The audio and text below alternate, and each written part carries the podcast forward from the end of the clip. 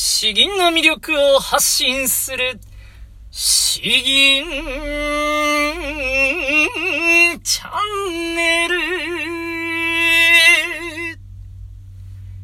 おはようございます。こんばんは。詩吟チャンネルのヘイヘイです。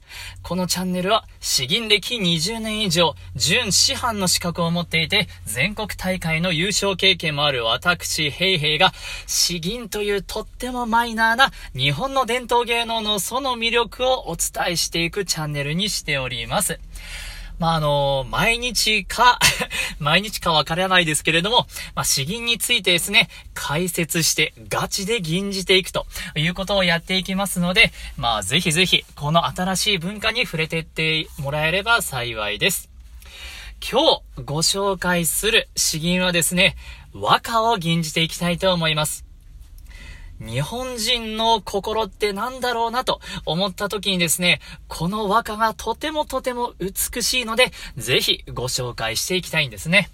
その詩の和歌のタイトルは、山桜。作者は元織宣長という方です。これで、親と思った方は多分歴史真面目に勉強してきた方かなと思います。元織宣長という方はですね、1730年からま1801年の間、まあ江戸時代享保という時代から、あ今日はこの時代にま生きた人ですね。一番有名なのは古事記伝。えー、日本書紀とかに並んで有名な古事記伝ですね。これを作られた、書かれた方になっております。で、実際にどのような和歌を作ったのか、まあ、これから吟じていく、えー、詩になるんですけれども、ご紹介していきます。山桜、元織宣長。敷島の大和心を人とわば。朝日に匂う山桜花。敷島の大和心を人とわば。朝日に匂う山桜花。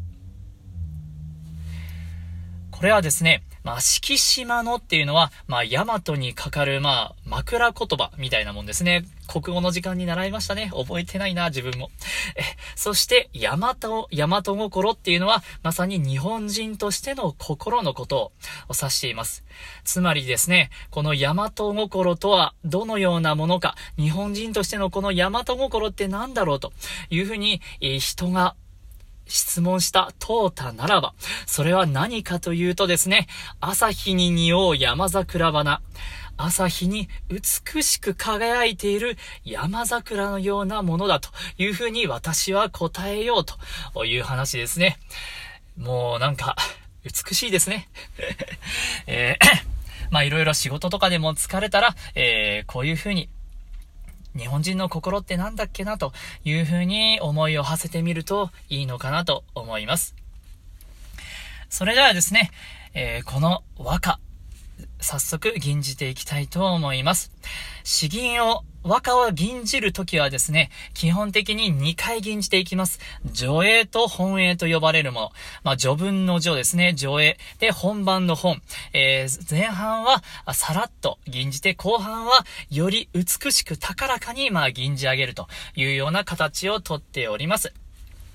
ということで、えー、この、大和心が伝わるような吟じ方ができればなと思っております。それでは、山桜、元とおり、のりなが四季島の山と心人とあば朝日に匂う。山桜花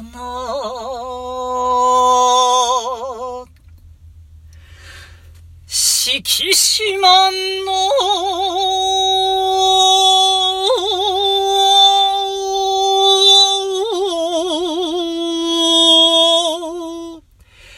山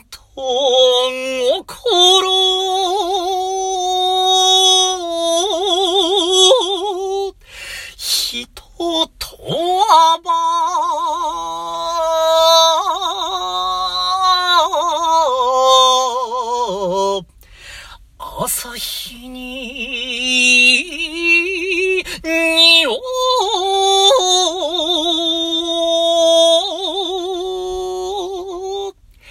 山桜。